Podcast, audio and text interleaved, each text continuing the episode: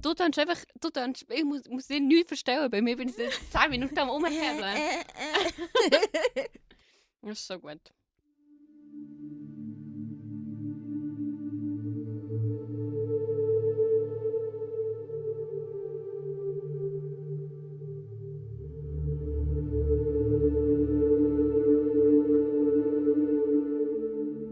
Ich bin Noemi. Ich bin Livia. Das ist unser Hexen-Podcast. Scheiterhaufen. Für Hexen, alle, die sich für Hexen interessieren. Hexen von heute, Hexen von gestern und Hexen von sehr langer, langer Zeit, die vielleicht gar nicht von sich gesagt hätten, dass sie Hexen sind. Oder ganz sicher nicht gesagt hätten. Genau. Und ähm, willkommen an die random Leute, die aus irgendeinem Grund auf die Folge 10 klicken als erstes. ähm, und finden, sie wollen etwas über Frauen und Wissen hören. Willkommen. Wir reden hier über Hexen ähm, im historischen Kontext.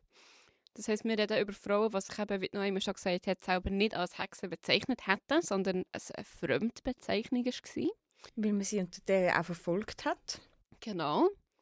Ähm, und ich bin mega gespannt, was du uns heute erzählst. Noch, sehr viel. Es ist ganz, äh, es ist sehr informationslastige Folge. Wir haben ja in der letzten Folge über Penis und Teufel gelacht und geredet. Mhm. Ich kann mich immer noch an das wunderbare Bild erinnern, das du gezeigt hast und was ich so gefunden habe. Ah, es sieht mega geil aus. It's a party.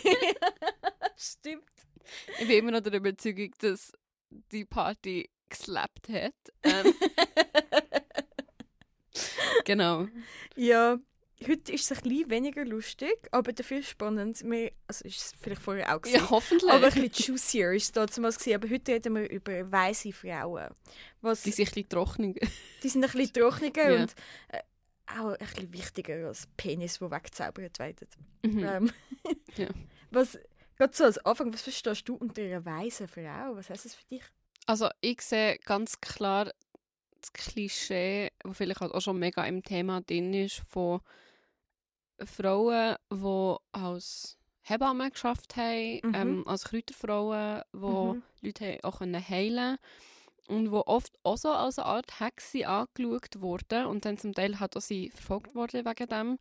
Ähm, aber wo vorher im Dorf oder im Ort, wo sie gewohnt haben, einen unglaublichen Dienst haben erwiesen. Mhm. Ähm, und ja, in Englisch sagt man dann der Cunning Folk, oder? Also im, im Gegensatz zu Hexen, die quasi einfach nur böse sind und irgendwie Penis in ihren Boxen mit ähm, Haferfüttern.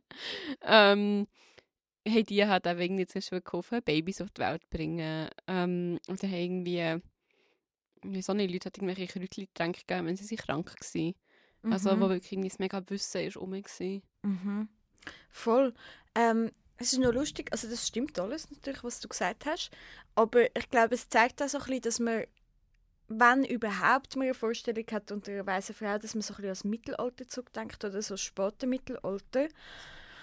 Und ich erzähle jetzt aus einem Buch von der Susanne Dietrich, das heißt Weiße Frau, Hebamme, Hexe, Doktorin zur Kulturgeschichte der weiblichen Heilkunst. Mm, ich sehr zu empfehlen, es ist geil. sehr leicht, aber es ist auch ähm, gut hinterlegt mit Quellen. Also es ist super auch für Laien, die sich für das interessieren. Und es zeigt so ein bisschen auf, dass die Medizin und die Frauengeschichte sehr eng miteinander verbunden sind. Es gibt ja jetzt auch ein ganz modernes Buch Unwell Women.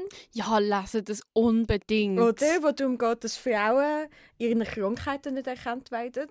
Mhm, und nicht erkannt worden sind. Ja. Ähm, es hat eine total tolle Passage drin, dass die alten Griechen gedacht haben, ähm, dass man den Uterus kann zurück in seinen rightful place jagen, indem dass man vor dem Bauch Pfanne zusammenschlägt. Ähm, es ist sehr zu empfehlen. Ich habe das auch schon probiert. Wer nicht? Nichts ist passiert. Wer nicht?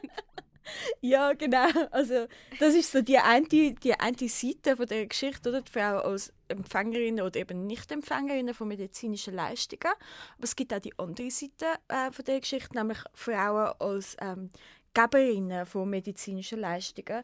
Weil Frauen sind eigentlich über die ganze Menschheitsgeschichte hinweg, die wir kennen, immer wieder in medizinischen Positionen gewesen und auch in wichtigen me medizinischen Positionen gewesen. Es hat zum Beispiel auch im antiken Griechenland eine Ärztin gegeben, auch im Römischen Reich.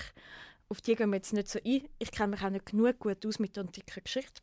Aber es hat sie auf jeden Fall gegeben. Und wir sind ja im Mittelalter. Und im Mittelalter, ähm, also ja, wir sind im Spätmittelalter und früher Neuzeit.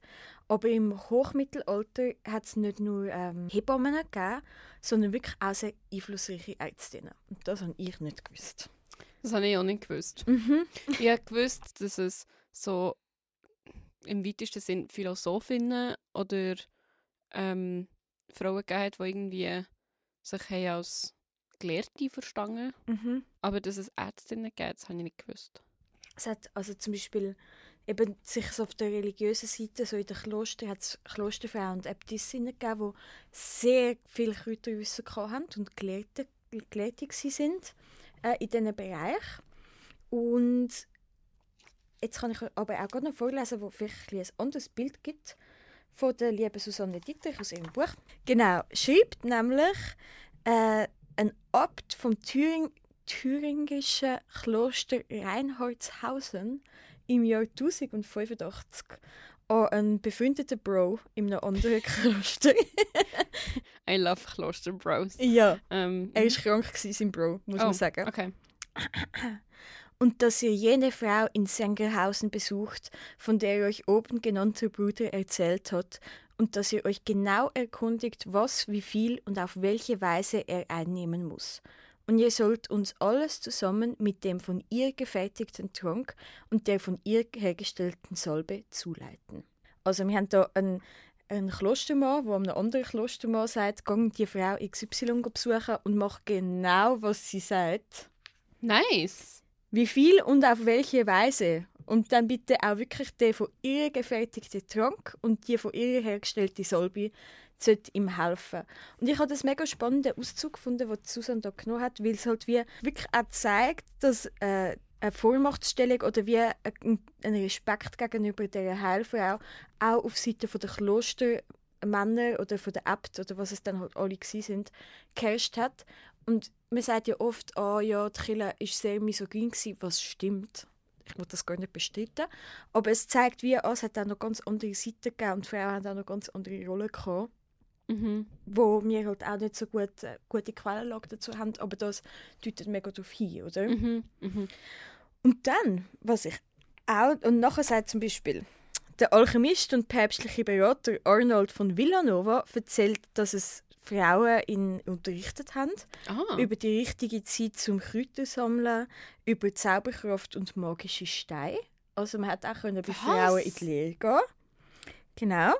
Und unterrichtet heisst, sie waren an Schulen? Gewesen? Nein, das glaube ich nicht. Oder vielleicht, also es hat Schulen gegeben, wo Frauen zugelassen sind, zum Beispiel, ich glaube in Salerno, ist es Salerno gewesen. In Süditalien haben Frauen können Medizin studieren. Mhm. Also mit studieren, das hat es dort noch nicht so gegeben. Ja, in so so, Medizinschulen gehen. Ähm, was, was der Arnold von Villanova da genau gemeint hat, wissen wir nicht. Aber er hat irgendwo können sich unterrichten lassen, ob das jetzt bei Klosterfrauen war oder vielleicht bei so Waisenfrauen irgendwo. Ah, okay. Er hat also recht viel gelernt. Nice. Und dann, was mich glaube fast am meisten überrascht hat, ist, dass der französische König Ludwig IX. Ähm, eine Frau als Liebärztin gehabt hat. Ha. Aha. Der 9. Was, in welchem Jahrhundert sind wir da? Wir sind da irgendwo 2000, äh, 1002, 2020. 1200, 1250 Okay. so. Mhm.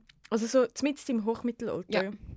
Ähm, hat er eine Liebärztin gehabt. Das war gar nicht so einfach, gewesen, weil er hat Malaria, Ruhr und Skorbut gehabt. Eieiei. Also ganz viel. Und er hat einen Kreuzzug nach Ägypten gemacht, der Ludwig. Hat sich natürlich nicht stoppen lassen. Ja, nein, er ist ja ein Mann. Er geht dann mit Malaria dort an. Cool, safe. Ja. Spread it, Ludwig. Ähm, Ähm, ja, und die Briefe, die wir von dieser Zeit haben, wird sie als Magister bezeichnet. Das ist ein Mm, akademischer mhm. Titel. Und er berichtet dann auch in einer Urkunde, dass sie am König gute heilkundige Dienste geleistet hat und dafür nachher ihre Heimat, wo sie dann wie fertig ist mit ihrer Arbeit, auf Lebenszeit eine Liebrente bekommen hat. wow. Mhm. Nice. Also, Cushy. everyone was happy. Nice. Ja. Von dem her, man sieht, Frauen in der Medizin, das hat es durchaus gegeben, im Mhm. Hochmittelalter.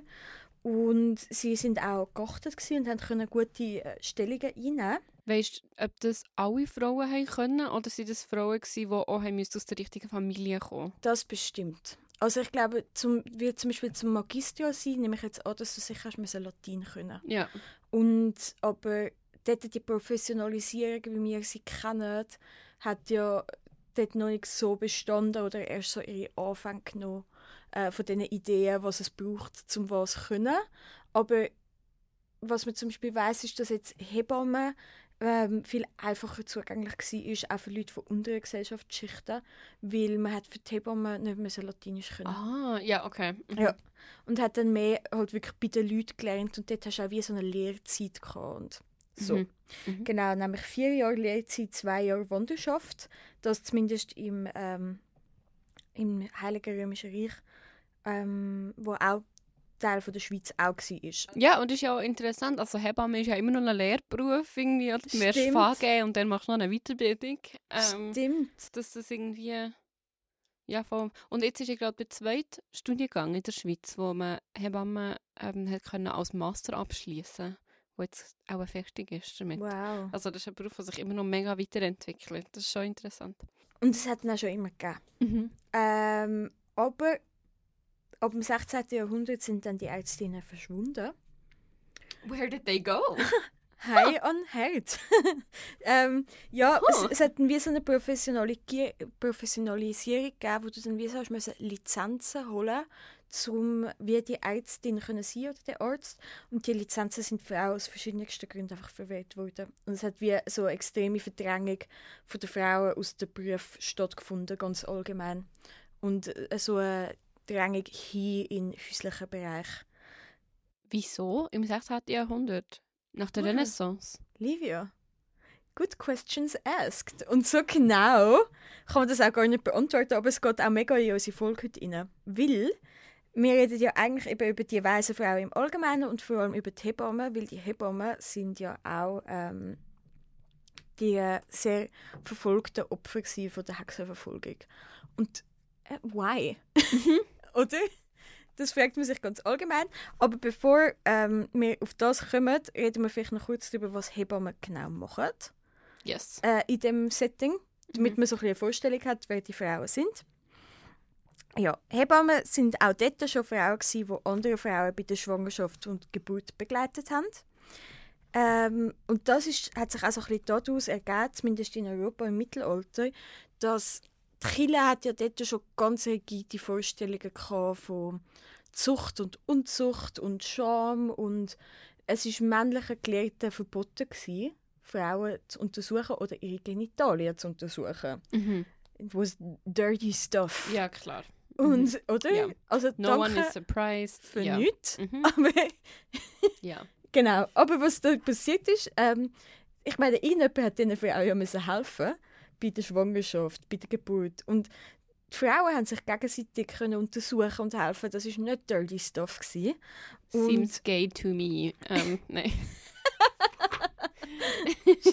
Ja, es hat sich wie ein, ein Wissensvakuum ergeben rund um den Frauenkörper und auch die weibliche Schwangerschaft. Ähm, und nur Frauen haben, haben das können besetzen. Also nur Frauen haben gegenseitig Frauen geholfen und haben auch ein immenses Wissen ähm, können entwickeln über den Frauenkörper. Und aber die Hebammen sind damals auch für Geburtenkontrolle und Abtreibung zuständig gewesen. Mhm. Also sie haben wahnsinnig viele ähm, Kräuter gehabt, zum geben, wenn du nicht hast schwanger werden. Kräuter gehabt, zum geben, wenn du hast abtreiben. Und jetzt in Mitteleuropa ist ja der grösste Teil von dem Wissen äh, zerstört worden. Also wir haben das nicht mehr. Die Hebammen sind A verfolgt worden und B ist nachher Geburtenkontrolle und Abtreibung von der Kirche und Staat doppelt gemoppelt verboten gewesen.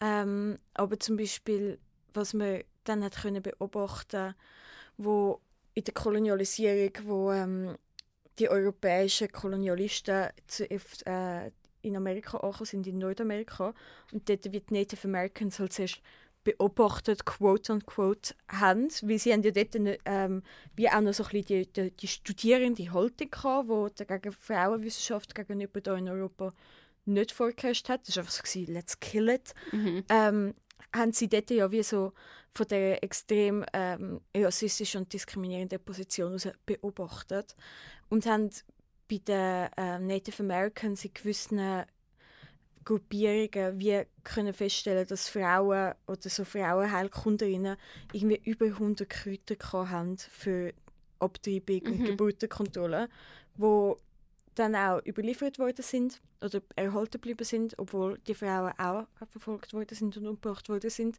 Und man hat dann auch wissenschaftlich das können in der heutigen Zeit wieder ähm, ausprobieren Mhm. und bei sehr vielen hat das wirklich auch funktioniert. Mhm. Also Mhm. Es geht, glaube also mhm, danke Amerika, dass Abtreibungen wieder komplett illegal sind. Mega cool. mhm. Ähm, und es gibt aber, glaube wirklich im Internet auch auf so feministischen Seiten findest, wenn du suchst, ähm, Leute, die wissen, wie man die Tränke macht. krass, echt? Also ist jetzt nicht, nicht etwas, wo ich mich selber mega damit beschäftige, weil ähm, das, ich müsste wie so the second ähm, Coming of Mary sein, dass ich könnte schwanger werden.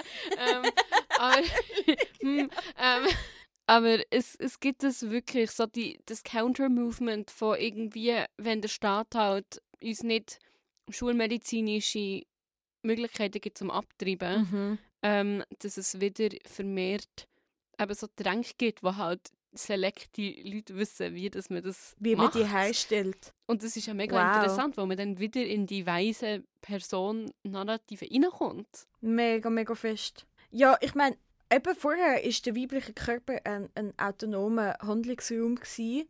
Also er ist schon dann von außen beurteilt worden und von der Kirche beurteilt worden und irgendwie auch verteufelt worden. Das und er schon ist ein passiert. mega Mysterium gewesen, Ja. oder? Und das ist ja, das ist übrigens in Unwell Women wird das wieder und wieder und wieder diskutiert. Also wie fest dass es so wie ist war, ah, wir verstehen Frauenkörper eh nicht, die sind mega kompliziert und weird.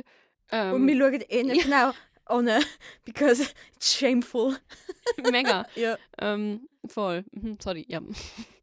ja mega fest. Ähm, eben, es ist, es ist wie sehr komplex gewesen und die Gelehrten haben ja auch nicht dürfen so recht anschauen und durch das ist, ist der Handlungsraum entstanden, in dem aber die Hebammen die Autoritäten sind. Und durch das, dass sie die Autoritäten sind, ähm, haben sie auch mega viel Macht und Anerkennung gehabt. Weil ich meine, am Ende des Tages, wenn jemand im Dorf eine Geburt hat und die Frau liegt im Sterben, und es gibt nur einen anderen Mensch in dem Dorf, wo ihr kann helfen kann. Das, das gibt ihr extreme Machtstellung innerhalb von einer Gemeinschaft Mhm. und auch innerhalb von der Gesellschaft. Und sie sind dort wie so die Herrscherinnen gewesen, äh, von diesen von diesen Praktiken. Mhm. Ähm, ja, und was ist dann passiert? Ich meine, wir haben das und dann kurz darauf oben sind sie verfolgt worden. Also ich glaube, wir, muss, wir müssen so Schritt nach Schritt gehen, weil es ist wie so, ah, alles ist gut, Frauen haben ihre Hilfe, sie haben wie Menschen, die sehr viel über ihren Körper wissen, auch wenn das nicht in diesen äh, Bildungsstätten stattfindet von den Kloster und Kirchen. Aber man muss dazu sagen, dass die dort gar noch nicht so weit sind. Also es hat noch nicht so einen riesigen Gap gegeben zwischen ah, man weiß mega viel über Männer, wir haben extrem entwickelte Medizin für Männer und so eine unterentwickelte für Frauen, wie es jetzt ist. Just Mhm. saying. Ja. Das ist dort, der Mhm. Gap hat es gar noch nicht so Okay. gegeben. Also man hat irgendwie so, man hat, man hat, man hat einfach die Handlungsraum, man hat die Hebamme und kurz darauf oben kommt der Heinrich Kramer Oh, our best friend. und sagt, niemand schadet am Glauben mehr als Hebamme Hexen. Und darum Äh? lesen wir jetzt aus, aus dem Hexenhammer ein Kapitel über Hebammen. Nein. Doch, Sorry. Livia ist truly shocked. Nee, sorry, er hat, er hat schon von Anfang an gefunden, dass Hebammen, also er hat schon von Anfang an Hebammen targeted. Ja, Wieso? ganz spezifisch als Berufsgruppe. Wieso? Was hat er davon, wenn er das macht? über die Art, wie Heba Hexenhebammen noch größere Schädigungen antun, indem sie die Kinder entweder töten oder sie den Dämonen weihen. so heißt. Kapitel. I cannot. I am thrown. Ja, also das ist wirklich, ähm, ich lese nachher das vor. aber nur zum Sagen, es ist wirklich ein extremer Frontalangriff auf die ganze Berufsgruppe Hebammen, wo nachher sich total viel Diskriminierung und wirklich auch Verfolgung hat müssen ausgesetzt gesehen. Das ist ja Wahnsinn. Aber ist also, vielleicht kommst du näher noch drauf. Aber wie, was hat er davon, wenn er die Berufsgruppe attackiert? Wo ich meine, er weiß ja wahrscheinlich, was das bedeutet. Ich komme nachher tatsächlich okay, noch drauf. Mhm. Ich glaube, ich kann wie, es ist so, es ist wirklich so komplex und ich kann mega lang für die Folge und es gibt sicher Leute, die das studiert haben und noch so viel mehr dazu zu sagen hätten, aber ich habe wie so eine Struktur Hit gemacht. ab. ja, hit das ab. Kommt vorbei, wir werden nochmal darüber reden. Ähm, genau, aber ich habe wie eine Struktur gemacht, wo es so ein bisschen versuchen, durch das durchzunehmen, weil es ist so ein, es ist ein bisschen unverständlich für uns aus unserer Perspektive und ein bisschen ein Wirrwarr.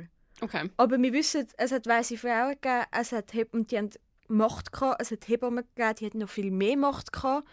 Ähm, übrigens hat es auch in der Schweiz, also auf dem damaligen Gebiet von der Schweiz, äh, Hebammen gehabt, in jeder Stadt praktisch. Man hat Quellen über das, nicht viel Quellen mehr.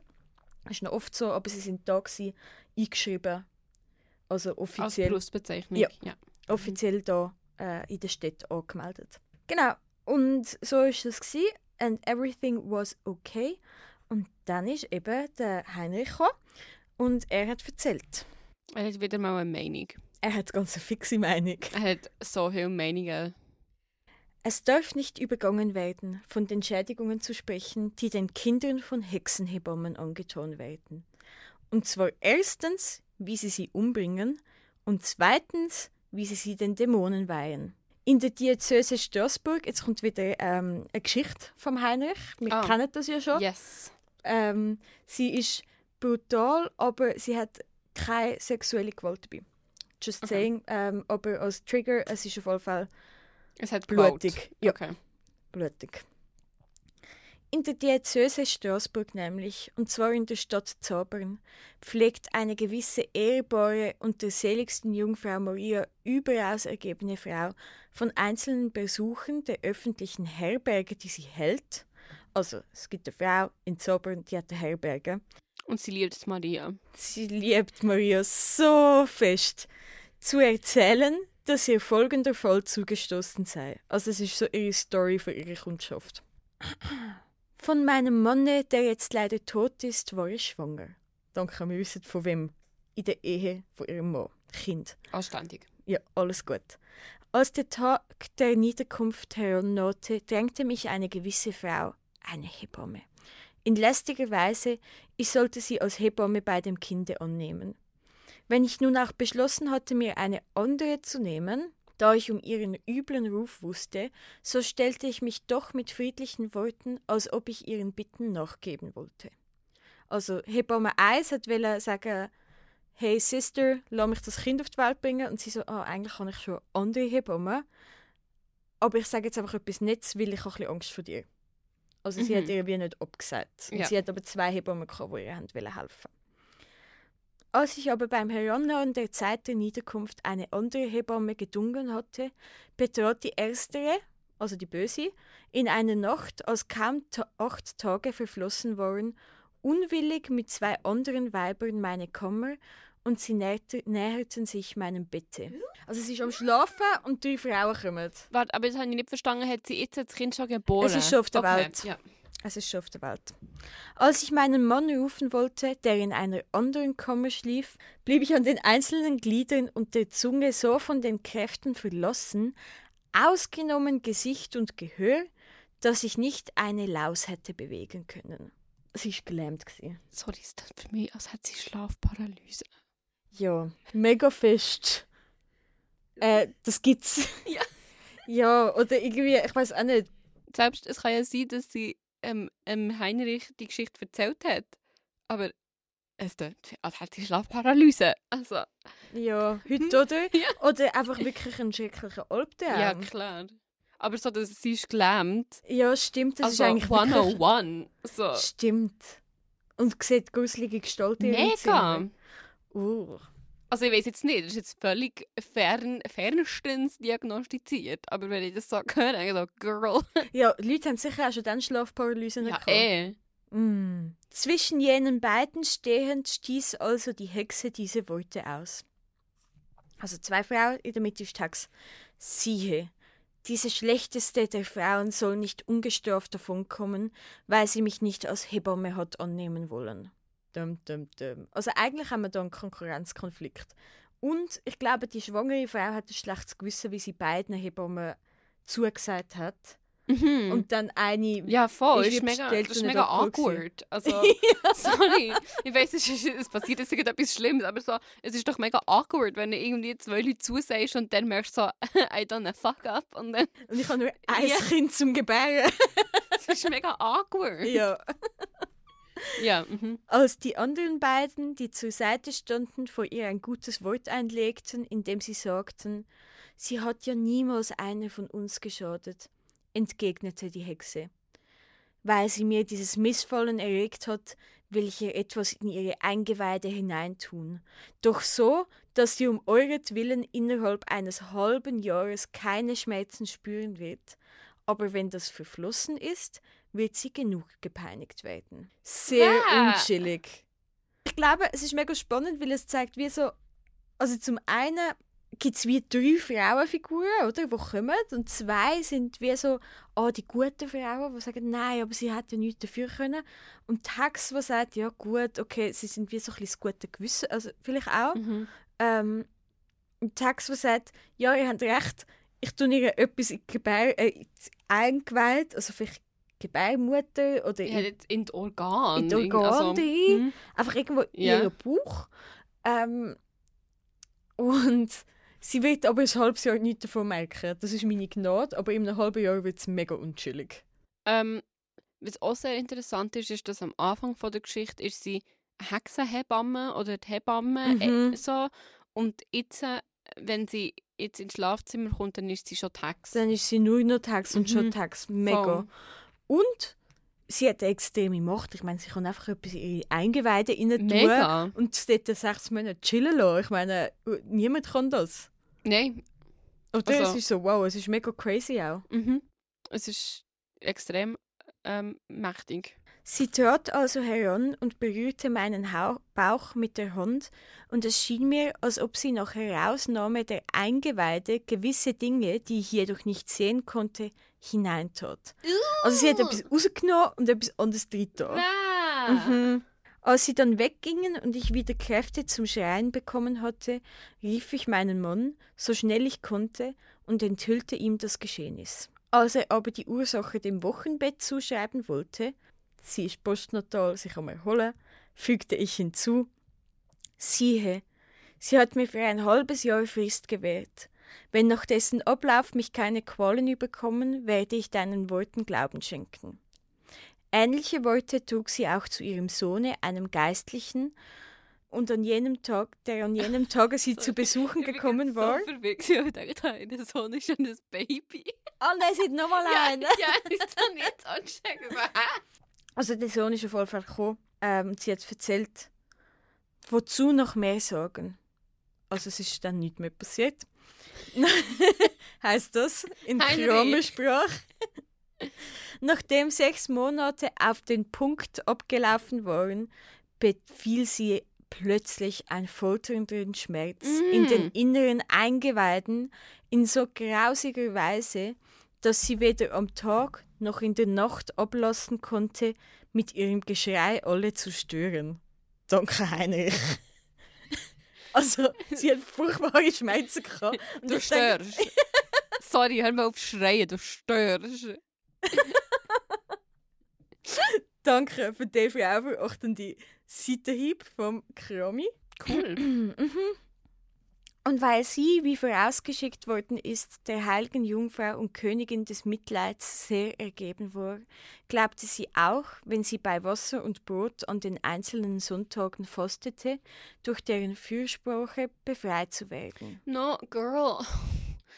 Mhm. Aber es hat eben geholfen jetzt ihrem Fall, weil Ah, Als sie daher eines Tages ein natürliches Geschäft verrichten wollte, sie ist auf der Schieße gehängt, da brach jene Unsauberkeit aus dem Körper hervor Oh, wer? No.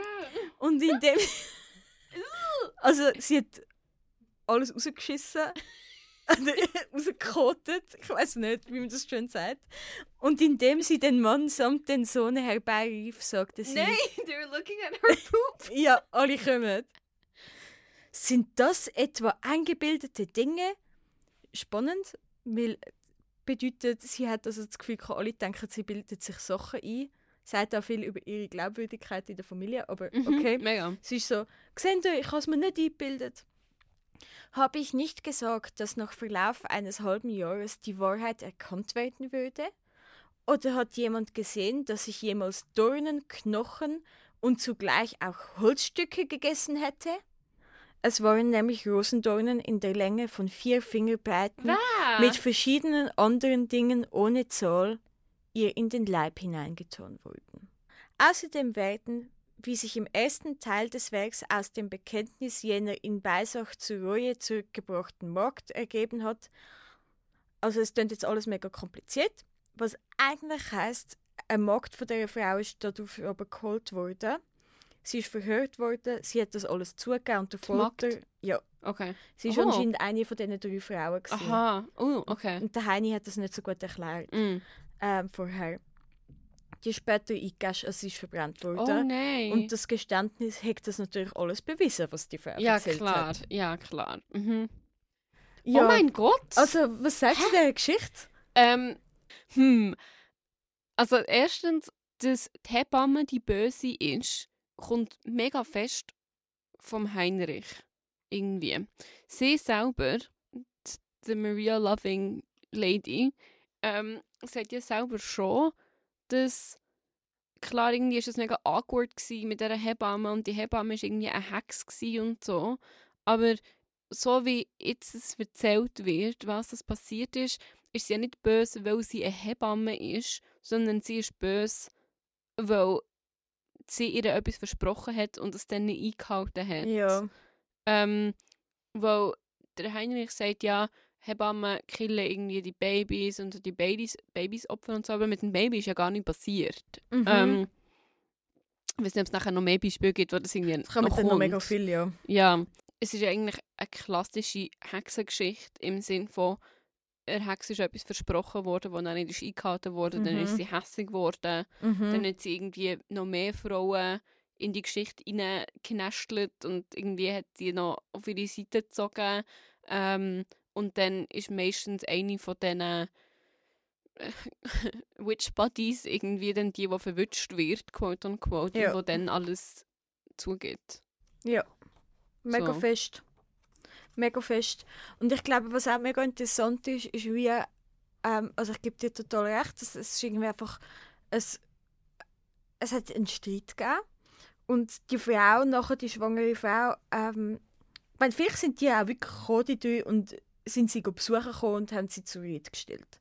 Kann natürlich auch sein. Und, und die Frau ähm, hat einfach Schiss gehabt und hat sich scheiße gefühlt und hat Angst gehabt, dass, ähm, dass ihr etwas zustößt. Weil es ist damals auch gang und gäbe, gewesen, dass man sich gegenseitig verflucht hat. Also, dass man einfach Oh. geschumpfen hat. So, Aha. ah, nee, nee, nee. und Ja, mhm. sollte doch etwas Schlechtes zustoßen. Also vielleicht hat es wie eine Konfrontation gegeben. Und ähm, was man aber sieht, ist wie so, dass auch ein gewisser Akt von ähm, Gehen von der Hebamme zu etwas Gefürchtigem geworden ist. Also die Mhm. Hebamme hat ihr ja wie etwas in Lieb da. Ähm, also was die ganze Akt von Tränk geben und vielleicht Kräuter geben auch symbolisiert. Stimmt. Ja, mega. Genau, und das ist dann wie so, ist so, eigentlich solltest du das Zeug nicht nehmen von diesen Frauen, weil am Schluss, äh, wenn es schlecht läuft, hast du in sechs Monaten einen sehr interessanten Stuhlgang. Mhm. Just don't do it. Mhm. so. Mhm. Voll. Ja, okay, also, und so geht es weiter beim Heini, weil er tut dann eben, er schlabert dann, was alles so Böses passiert von diesen, von diesen Hebammen, unter anderem, dass sie halt Kinder umbringen. Es sind auch viele Kinder gestorben Klar. bei der Geburt. Und er hat dann aber wie gefunden, ja, die Hebammen tun mit Nadeln in die Fontanelle reinstechen Oh mein Gott. und die Kinder töten. Mhm. Und okay, also ich meine, wir haben schon mega viel abstrusen Shit gelesen vom Kramer, aber man kann sich natürlich trotzdem fragen, hä, wieso packt er sich so fest die, die äh, Berufsgruppe? Mhm. Und dazu haben der Gunnar Heinzson und Otto Steiger bereits in den 80er oder 90er ähm, ein Buch gemacht, das sehr viel Aufsehen erregt hat. Sie sind nämlich eigentlich Bevölkerungswissenschaftler, also sie tun so Demografie untersuchen und sie haben sich interessiert für den extremen demografischen Anstieg während der also so Renaissance 16. 17. Jahrhundert gibt es ja wie so eine Bevölkerungsexplosion in Europa, wo sich niemand immer noch nicht so ganz genau kann erklären kann. Oder sie sagen, die Erklärungen sind nicht ähm, zureichend. Das kann ich nicht so gut beurteilen. It's not my also es ist jetzt mein, mein Spezialfeld. Aber sie haben daraus ein Buch geschrieben, das heißt Die Vernichtung der weisen Frauen. Und die ganze Hexenforschung mhm. ist total ins Loch gerät. Mhm. Weil sie sagen, dass ähm, die Verfolgung von der Hebammen während der Hexenverfolgung zum Ziel hat, Geburtenkontrolle und Abtreibung zu, äh, zu vernichten oder ja. zu verunmöglichen.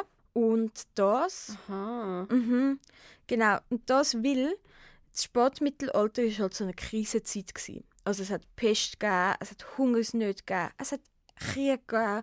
Und durch das hat ein extremer Bevölkerungsrückgang stattgefunden. Also, weil es sind halt viele Männer vor allem auch gestorben, die in den Krieg geschickt worden sind, etc. etc.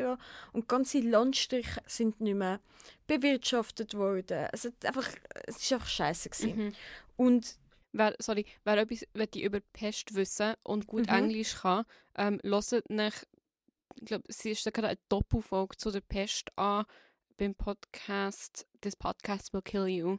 Oh, cool. Extrem gut ähm, geschichtlich aufbereitet, eine ganze Folge nur über die Geschichte von der Pest. Ja. Ähm, Tatsache, dass es Pest heute immer noch gibt und was das eigentlich im Körper passiert, ähm, wenn, wenn wir Pest haben. Oh, wow. Ähm, das ist ein mega guter Podcast. Das würde mich auch mega wundern. Das, ich, das höre ich, glaube ich, heute Abend. Gut. Ich liebe deine Empfehlungen. ähm, Sorry, ich habe so dazwischen geschaut. ja, wow, nein, das ist amazing. Das ist super. Aber ja, es hat einfach viel zu wenige Sklaven oder Leibeigene gegeben, zu wenig Bauern, um ähm, all die Bedürfnisse zu decken, die die Kirche, auch, für, auch die Kirche, weil die Kirche ein sehr grosser Landeigentümer war zu dieser Zeit. Also sie haben auch Leute gebraucht, die ihr Land bewirtschaftet haben. Und der Staat oder, oder die jeweiligen herrschenden Mächte haben einfach wirklich, haben beide zu wenig Untertanen gehabt. Well, well, well, what to do? Ähm, man sieht dann eben im 17. und 19. Jahrhundert, wow, voll die hohen Kinderzahlen. Und es gibt, es gibt keine, und es sagen viele Leute, ja, es sind halt mega viele äh, Kinder gestorben vorher, aber die Quellen haben wir gar nicht. Mhm. Wir gehen einfach davon aus. Also es ist wie so, wir denken, oh ja, vorher hat es ein wahnsinniges Kindersterben gegeben und dann im 17. Jahrhundert plötzlich nicht mehr. Aber es ist wie so, ja, ich weiß nicht, mhm. ob das stimmt und ob die und man sagt auch oft ja, es hängt mit der Hygiene zusammen, aber die Hygiene ist nicht so schnell durchgesetzt worden überall oder die neuen Hygienevorstellungen, die sind nicht mhm. alle schon im 17. Jahrhundert plötzlich auf einen Schlag da und dann hat es mega viele Leute mehr gegeben. Also es ist wie so ein bisschen, es ist, ein, es ist noch nicht ein ganz klares Mysterium. Auch da, falls ich irgendetwas Falsches erzählt habe, tut es mir sehr leid. Es ist nicht mein Spezialfeld. Ich habe gelesen, wer es besser weiß oder noch etwas dazu zu fügen hat, schreibt uns bitte ein Mail oder kommt vorbei. Oder beides. Oder also, beides. Sie wissen ja nicht, was sie annehmen müssen. Sie müssen jetzt erst ein Mail schreiben. Zuerst ein Mail, dann kommen wir vorbei. Auf scheiterhaufen.gmail.com Genau. Ähm, ja. Aber die zwei sagen, hey, das hat alles mit der Hexenverfolgung zu tun. Nämlich analysieren sie auch am Kramer seine sieben Todsünden oder die sieben Sünden, die mit dem Tod bestraft werden Wir wissen, als allererstes kommt Sex mit dem Teufel. Ja. Was sie übersetzen als Ehebruch. Ah, ja, mhm. okay. Mhm. Macht Sinn. Und sagen aber auch, dass alle anderen, weil es gibt ja Straftaten, die nicht mit dem Tod bestraft werden, wie zum Beispiel Schadenszauber um ein Tier. Genau, voll. Oder so. Ja. Das ist scheiße, aber wenn du nicht Sex kannst mit dem Teufel, wirst du wegen dem nicht verbrannt. Ja. Oder? Ähm, er sagt aber, die anderen sind alle auf Geburtenkontrolle angelegt, nämlich Zeugungsunfähigkeit, also Männer zeugungsunfähig machen, mhm. wird mit dem Tod bestraft. Jemand kastrieren oder sterilisieren wird mit dem Tod bestraft. Und bei Nummer zwei Zeugungsunfähigkeit ist der Penis weghexen Ja. gemeint. Klar. genau. Ähm, Empfängnisverhütung, also wie einer Frau helfen, kein Kind zu bekommen, wird mit dem Tod bestraft. Kindermord wird mit dem Tod bestraft. Abtreibung, Homosexualität und Sodomie. Das sind alles so, äh, das, das sind so de, das Register von der bösen Sünden. Mhm. Und sie sagen halt wie, ja, schaut, unterm Strich ist das alles darauf ausgelegt, dass so viele Kinder wie möglich sollten auf die Welt kommen und dass die Hebammen mal sollten aufhören Ja. den Frauen bei der Geburtenkontrolle zu helfen. Mhm. Die anderen Erklärungsansätze von der Hexenverfolgung wollte ich einfach noch zwei ähm, beliebte sagen, wo nicht mit den weißen Frauen im Einklang stehen Mhm. unbedingt. Zum Beispiel sagen die einen, ähm, die Naturbeeinflussung und die magischen Kräfte, die Menschen haben im späten Mittelalter, haben sich bissen mit der Rationalisierung Klar. und äh, durch die Aufklärung. Mhm. Und darum hat man die Hexen müssen auslöschen. Also es war wie ein Feldzug gegen die letzten magischen Überreste. Spannend, aber dazu muss man sagen, dass sehr viel von den grossen Aufklärern selber an Hexen geglaubt haben. Mhm. Also es ist nicht so gsi, dass die Aufklärer gesagt haben, ah, das ist alles Bullshit, was ihr sagt, weil das hätten sie ja müssen, dass sie ja Mhm. der rationale Geist ist, gsi sind ja. wo Einzug gehalten hat, sondern sie haben ja selber daran geglaubt. Also ich, es ist wie, natürlich macht es Sinn zu sagen, ah, es hat mehr rationale Gedanken gegeben, darum hat man müssen die Magie beenden. Aber alle haben an die Magie geglaubt, auch die wahnsinnigen rationalen Menschen. Mhm. Wirklich viele Forscherinnen, die sich ganz vertieft mit diesen Figuren, diesen Männerfiguren, die dort so unterwegs sind, ähm, auseinandersetzen die können nicht erklären, warum irgendwie ein, ein Mensch, also wieso das so grosse Denker, wie zum Beispiel der Baudin in Frankreich, auch noch ein Hexenbuch geschrieben hat, darüber, was Hexen alles machen und wie böse das sie sind. Und gleichzeitig ist er ein sehr intelligenter Staatstheoretiker und Mhm. Jurist und hat äh, den Absolutismus prägt als Staatsform. Also ich meine, es sind hochintelligente Leute gewesen, die sie aber selber die Mühe gemacht haben, etwas noch zu Hexen abzuhandeln oder zu machen. Mhm. Also es ist wie... Also es ist mega legitim gewesen. Es ist Mhm, total verbreitet gewesen. total. Ja. Mhm. Oder dann umgekehrt sagen dann gewisse, nein, nein, die naturwissenschaftliche Rationalität hat der Verfolgung von der Hexen ein Ende bereitet. Also wie Mhm. so, ah, äh, vorher sind einfach alle crazy äh, alle sind so spinnige Gottestypen gsi Mhm. und dann sind zum Glück die anderen gekommen und haben das alles beendet. Aber auch das lässt sich nicht so sagen. Eben, Ja. Nur schon eben, weil viele von diesen Aufklärern auch Hexenverfolger sind oder an der Hexenverfolgungstheorie teilgenommen haben. Mhm. Also ganz ehrlich, es gibt keine Antwort, die alle unterschreiben. Ja. Okay. Es gibt nicht so, ah, und darum hat es die Hexenverfolgung gegeben, Punkt, die Geschichte ist fertig. Nein, aber es geht in jedem Fall um eine Entmächtigung von Wissen. Mega, mega und fest. um darum Wissen irgendwie weniger wert zu machen, äh, zu scheinen, als es eigentlich ist. Ähm, Ja. Es geht darum, dass es ganz klar ein weibliches Wissen war, mit dem, was du vorher verbunden hast, mit dass Frauen haben Frauenkörper untersucht. Ähm, Mhm. es, ist, es ist eine Invasion. Mhm. Es ist auch ähm, einfach ein großes Machtinstrument und, und ein großes Unterdrückungsinstrument. Und über das würde ich dann mega gerne noch wirklich ausführlich in der feministischen Folge reden, in der nächsten. Ähm, was es eigentlich geheißen hat fürs Frausein, dass Frauen so in den Fokus geraten sind von Ermordungen und von wirklich ungerechter Verfolgung. Und äh, also am Ende vom Tag, egal jetzt warum das die Hexenverfolgung angefangen hat, warum das sie geendet hat, sie hat eine extreme sexuelle Überwachung bedeutet für die Frauen. Also es hat geheißen, du darfst nicht mehr abtreiben, du darfst nicht mehr Kinder verhüten. Später ist das dann auch ähm, im Heiligen Römischen Reich wirklich in die Gesetze aufgenommen worden. Also es hat wie wirklich ähm, eine Gesetzeslage hat sich angefangen aufzubauen auf diesen Vorwürfen. Du hast das alles nicht mehr dürfen machen und vorher bist du sehr frei gewesen. Ja. Also du hast können sagen, oh shit, hey, die zwei Kinder, der Tobi und der Tobi, Der Robby. der Tobi und der Robby gehen mir hart auf den Sack und ich habe noch den scheiß Hof und außerdem bin ich ja auch noch Berufsfrau und du noch Heilgetränke mischen für das halbe Dorf. es langt, Mhm. ich will nicht mehr Kind. Und das ist deine Möglichkeit gewesen. Ja. Und nachher nicht mehr. Und nachher natürlich auch durch das, dass du wie einfach hast müssen die Kinder austragen, wo du in vielleicht auch sehr unglücklichen Ehen aufgezwungen bekommen Ja. hast, wollte ich auch noch dazu sagen, sind Frauen auch total aus der Gesellschaft auch degradiert worden und gezwungen gewesen, für ihr ganzes Leben mit schwanger sein, gebären und wieder schwanger werden und Mhm. wieder gebären zu verbringen und sich irgendwie einfach daheim um den Shit zu kümmern. Mhm. Und vorher hast du die Möglichkeit gehabt zu sagen, nein, das will ich gar nicht. Ja, es ist ein riesen Rückschritt in der weiblichen Emanzipation, oder? Ähm, das sieht man in Gender Studies, glaube ich, in mega vielen in, in mega vielen Aspekten, dass es irgendwie im Mittelalter so ein total anderes Verständnis von Geschlecht gegeben hat. Ähm, das, klar, Frauen sind dann noch einfach ganz, also sim simply weniger wert gewesen als Männer.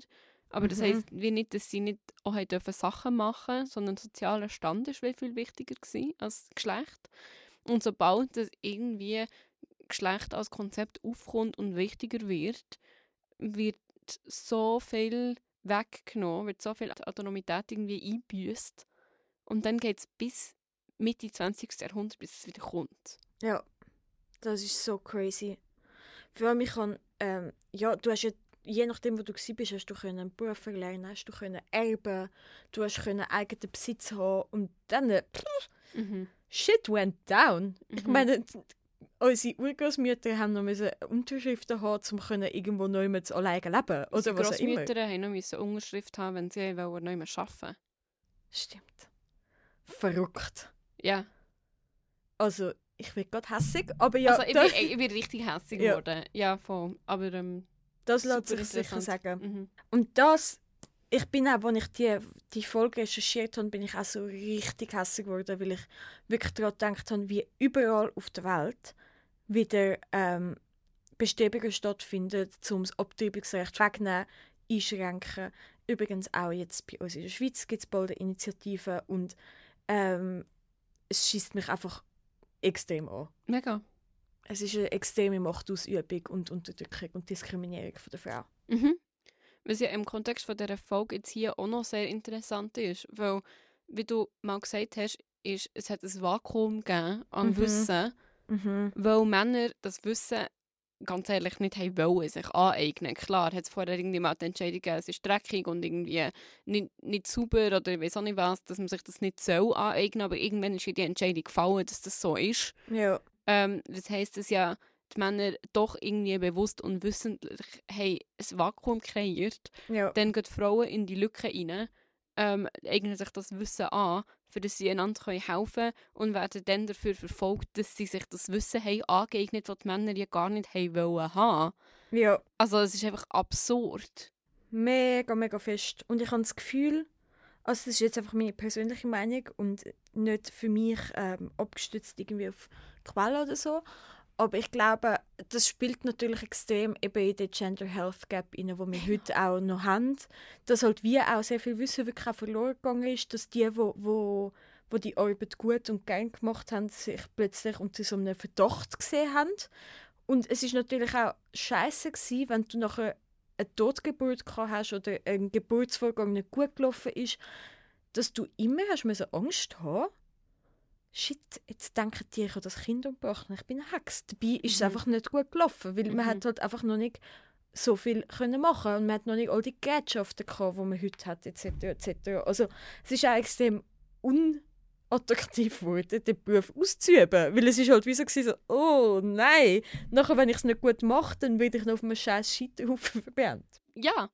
Ja. Ähm, und das Wissen, wo, wo die Hebammen hatten, ähm, also klar, eben, es hat ja logischerweise Totgeburten und so gegeben. ja. Ähm, aber das Wissen, das die Hebammen hatten, für das es die Totgeburten nicht gibt, ähm, ist ja dann mit dem medizinischen, mit dem medizinischen Fortschritt, quote unquote, ähm, auch immer weniger weitergegeben worden. Ja. Ähm, und jetzt, also jetzt einfach irgendwie so müssen daran denken, ähm, im Moment die Hebammen, die im Spital arbeiten, ähm, nicht die ganz Jungen, sondern irgendwie so eine Generation dazwischen. Ich glaube, Hebammen, die irgendwie wahrscheinlich so zwischen 30 und 50 sind im Moment oder so. Mhm. Ähm, denen fehlt mega viel Wissen, weil es in dieser Generation nicht, nicht mehr das alte Wissen gegeben hat von, Ja. von Frauen von vorher, die quasi noch von Hand und ohne Instrument Geschafft, geschafft haben. Ja.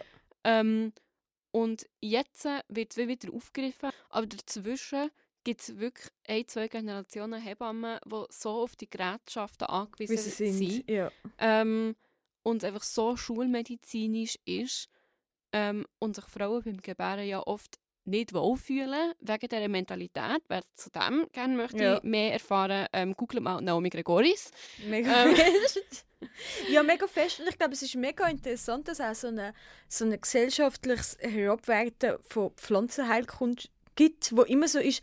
Weißt du, es ist so lustig, wenn die Leute sagen, ja, ich habe jetzt etwas Pflanzliches probiert und irgendwie, also ich weiß auch nicht, vielleicht bilde ich es mir auch nur ein, aber es hat geholfen. Und es ist wie so, Leute, keine Ahnung, aber sind ihr euch bewusst, dass Pflanzen wirklich tatsächliche Einflüsse haben auf uns? Man kann Pflanzen als Drogen nehmen, man kann Pflanzen nehmen, ich meine, ähm, Antibiotikum ist auch aus Pilz hergestellt. Also es ist wie so, äh, keine Ahnung, ja, logischerweise... Opium ist einfach Mohn.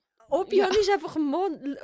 Gras macht uns heim oder entspannt oder hilft bei Schmerzen. Ja, Pflanzen wirken, ihr Geniuses. Aber das ist wie so mega ein Brainwash von, ah, das ist weniger wert. Mega. Pflanzenheilkunde ist weniger wert als ähm, schulmedizinisches. Wissen. Und logischerweise hilft uns Schulmedizin in so vielen Sachen viel, ähm, vielleicht auch effektiver und immediate und was auch immer. Ich will, das ist keine Weitung für die Schulmedizin, aber es ist eine Frage, die ich an unsere Hörerinnen stelle. Warum tun die Pflanzen und ihre Heilkraft so fest in Frage stellen? Oder Also wenn gibt's ihr das, macht, Wenn wenn, ich das jetzt nicht macht. attackieren. hä? Wenn das Ähm, passiert, warum? Ich habe das Gefühl, das können wir...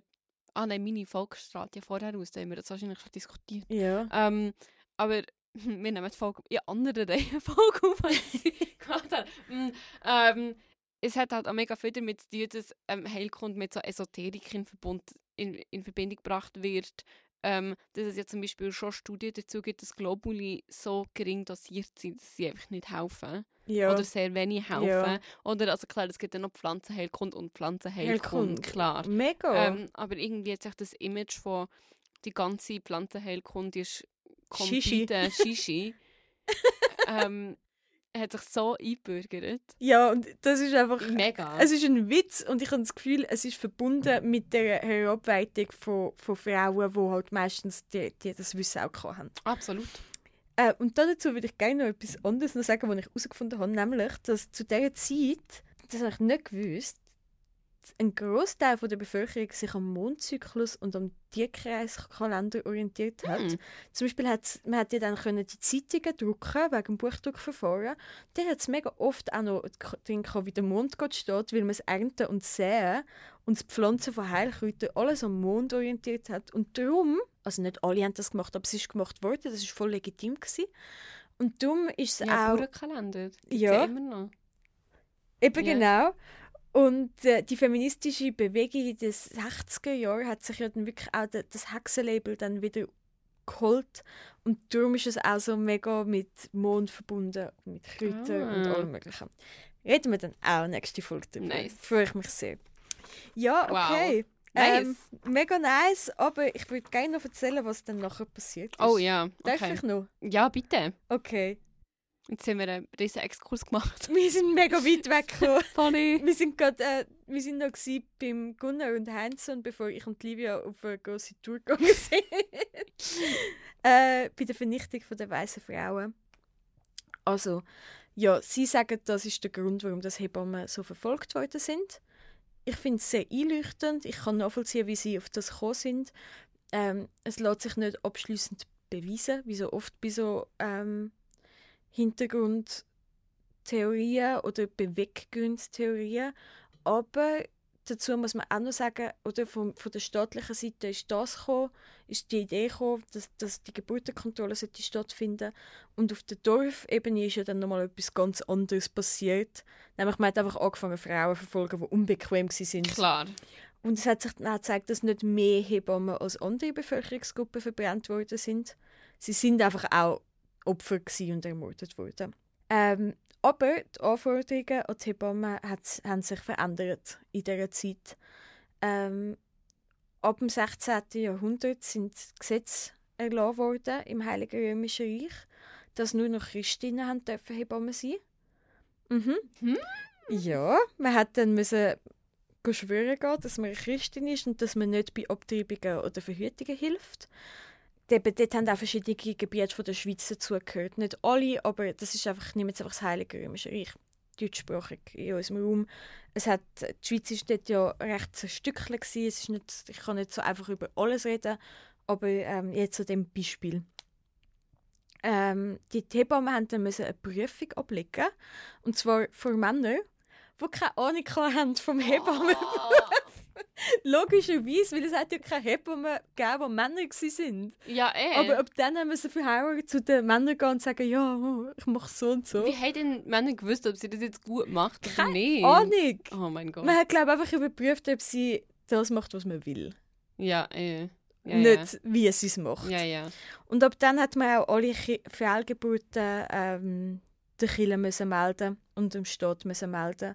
Und Kirche und Staat haben dort wirklich Hand in Hand gearbeitet Ja. für äh, Geburtenkontrolle. Und dann, also es sind Frauen geblieben, Hebammen, aber unter extrem rigider Beobachtung und in der Dominanz der Männer, die die Prüfungen abgenommen Mhm. haben und wie als so Kontrollorgan funktioniert haben. Und dann ab dem 18. und 19. Jahrhundert sind immer mehr Männer in diese Domäne eingebrochen und haben ähm, das Gebären für sich beansprucht. Und es hat auch mit der extremen Instrumentalisierung zusammengehangen. Also man hat dann irgendwie die Geburtszange erfunden und den Kaiserschnitt. Und das haben dann plötzlich gefunden, so, oh, ich glaube, wir machen das besser. It's a man's Mhm. thing ja, now. Ähm, und die Hebammen sind aus dem Berufsfeld und ihrer Stellung dann endgültig verdrängt worden für lange Zeit und wie so als Geburtshelferinnen degradiert worden. Das ist Geschichte zu den Hebammen und heute ist das ja wieder anders oder es ist sich wieder am verändern. Ja, Ja, aber ich würde immer noch sagen, was heute akzeptiert wird in der westlichen Welt, mhm. ist, wenn du im Spital gebärst und wenn du dort im Spital eine Hebamme beanspruchst oder wenn du irgendwie, auch wenn du eine Heimgeburt machst oder in einem Geburtshaus, wenn du mit einer Hebamme zusammen schaffst, wo irgendwie westliche schulmedizinische Ausbildung hat. ja stimmt. immer noch extremstens stigmatisiert wird. Wieso brauchst du das jetzt? Das ist irgendwie so ein Gewäsche. Ist, wenn du dir zum Beispiel eine Dula nimmst, Was ist eine Dula, liebe Livia, für alle Hörerinnen? ähm, eine Dula ist eine Geburtshelferin, ähm, Mhm. wo nicht eine medizinische Ausbildung hat, sondern mehr da ist vor der Geburt, während der Geburt und nach der Geburt und einfach die gebärende Person oder auch die gebärende Person und Partner betreuen. mhm. Ähm, das kann irgendwie sein, okay, gut, wir machen eine Geburtsvorbereitung, dann gibt es irgendwie, weißt, zum Beispiel so Atmungsübungen. Ähm, Mega cool. Genau, es wird immer mega ans Herz gelegt, dass man selber quasi schaut, wie dass man sich auf Geburt soll vorbereiten ähm, Aber wenn es jetzt irgendwie einen Ernstfall gibt, also wenn irgendwie so nicht Nabelschnur sich um das Baby wickelt oder so, dann wisst ihr du nicht was machen. Ähm, Ja, sie ist mehr so eine, äh, eine geistige Begleiterin oder wie so eine psychische Unterstützung. Ja, schon. Auch, Ja. Es hat durchaus auch praktische ähm, Aspekte drin. Ja. Klar, also zum Beispiel, ähm, ich glaube, Lagen, schau mal, also Körperlagen, ähm, wie du gut kannst gebären. Ähm, irgendwie so, ja, also mehr, mehr, mehr so sättige Sachen quasi, wie du kannst Routinen aufbauen. Ähm, also schon körperlich, aber eben, sie, ja, sie können es nicht alleine machen, weil im Notfall könnten sie, wissen sie nicht, wie handeln. Ähm, genau, und also so sättige Sachen, Dula and the like, werden nach meiner Wahrnehmung und nach meiner Auffassung extremst stigmatisiert. Ja, es ist immer noch so ein bisschen, wa- was ist das für ein Shishi und eh so Scheiß oder was genau, auch immer. Ja. voll. Sehr, sehr schade. Und eben, ich habe das Gefühl, man, man merkt das nicht im Alltag, aber es ist eine extreme Machtausübung. Es ist äh, wie eine Stigmatisierung von Hilfestellungen, die nicht aus einem sehr männlich, sehr weißen, dominierten Schulmedizinfeld kommt. Was nicht heisst, dass das schlecht ist, aber es ist wie auch nicht ähm, das Einzige, wo kann helfen kann. Oder, also, oder? Ja. Und das ist halt wie so, ist so, ah, es ist eigentlich immer noch das Nonplusultra. Äh, es, ist, es ist nicht toll. Ja, Oder? das ist, glaube ich, so ähm, eine gute Aussage unter dem Strich. Es ist nicht Ich toll. finde es nicht toll. Ja. Ja. Gut. Ist gut. Ja, danke fürs Zuhören. Ja, merci euch, merci Noemi fürs Erzählen. Okay. Nice. Tschüss miteinander. Tschüss.